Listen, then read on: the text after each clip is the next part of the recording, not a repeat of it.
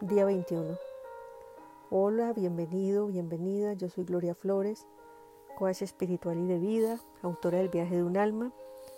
Te acompaño por 40 días en este viaje maravilloso para descubrir tu propósito en la tierra. Este reto está inspirado en el libro Una vida con propósito de Rick Warren. Las historias, algunas reflexiones e invitaciones adicionales son mi contribución para ti. Estoy feliz de acompañarte. Día 21.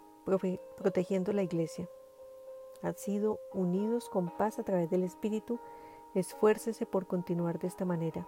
Efesios 4:3.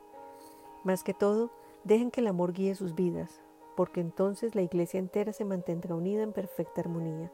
Colosenses 3:14. Es tu trabajo proteger la iglesia. Jesús nos ha dado la comisión de hacer todo lo posible para preservar la unidad del grupo, proteger el grupo y promover la armonía en su familia eclesial y entre todos los creyentes. La palabra de Dios nos dice, esfuércense por mantener la unidad del Espíritu a través del vínculo de paz. Efesios 4:3. La palabra de Dios nos da algunas claves. Concéntrese en lo que tienen en común, no en las diferencias. Hacemos parte de un solo cuerpo, tenemos un mismo Padre. Son muchas las cosas que nos unen y es desde ahí que requerimos trabajar por la unidad. Nos dice la palabra en Romanos 14, 19, concentrémonos en las cosas que producen la armonía y el crecimiento de nuestro carácter. Ser realista con nuestras expectativas es un aspecto fundamental. Es necesario que aprendamos a respetar la diferencia, a reconocer que no siempre las personas serán o harán lo que consideramos en lo más acertado y que esa situación no impide que logremos comunión. Nos dice la palabra en Efesios 4:2, sean pacientes los unos con los otros, siendo tolerantes unos con otros de sus fallas, porque se aman. Otro punto clave es escoger alentar en vez de criticar. Cuando criticamos a los otros creyentes, si lo hacemos desde la fe y la convicción sincera, muchas veces estamos interfiriendo en los asuntos de Dios. Antes de ir a hablarle a un hermano y de exhortar a un hermano, pidámosle al Espíritu Santo que nos dé discernimiento. Porque dice la palabra Romanos 14:4, ¿qué derecho tienes de criticar al siervo de otro? Solo su Señor puede decidir si lo está haciendo correcta o incorrectamente. Cuando me pongo a juzgar a otro creyente, al instante ocurren cuatro cosas. Pierdo mi comunión con el Padre, expongo mi orgullo e inseguridad, me pongo en la posición de ser juzgado por Dios y daño la comunión de la iglesia. Un espíritu de crítica en la iglesia o en, o en tu vida es muy costoso. La palabra de Dios llama a Satanás el acusador de los hermanos. Apocalipsis 12:10. Ese es el trabajo de Satanás, acusar, quejarse y criticar a los miembros de la familia de Dios. Rehúsa hacer ese papel. Otro aspecto importante es que rechace los chismes. La persona que le cuentan chismes y lo recibe y no pone límites, cae en la trampa porque el que es chismoso y habla de alguien, un día va a hablar de ti.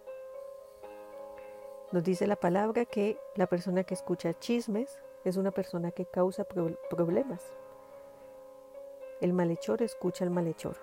Proverbios 17:4.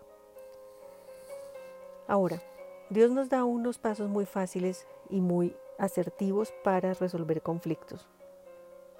Y es el siguiente.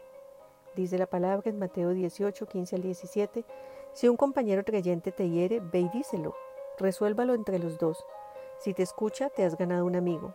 Si rehúsa escucharte, llévate contigo a uno o dos para que la presencia de los testigos mantenga todo en la verdad e inténtalo de nuevo. Y si aún así no te escucha, díselo a la iglesia. Otro aspecto clave es que apoyes a tu pastor y o a sus líderes o a tu sacerdote y sus miembros de la iglesia en la oración.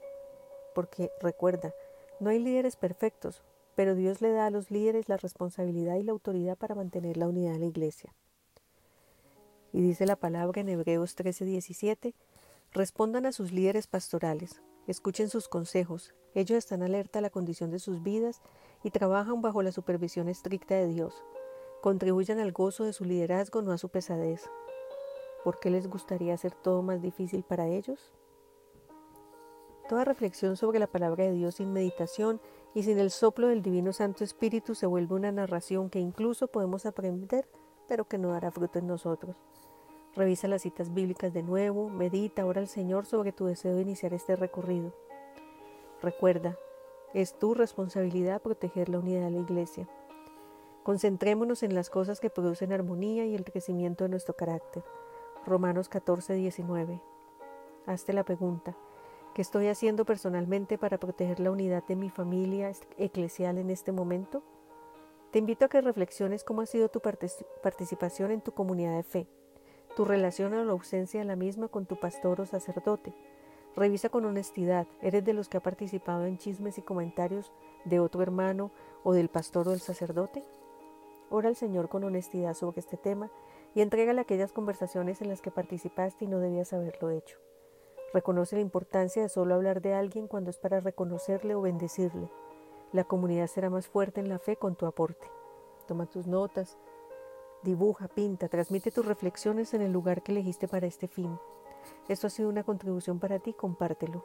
Sígueme en mis redes sociales, en Instagram, Facebook, comenta.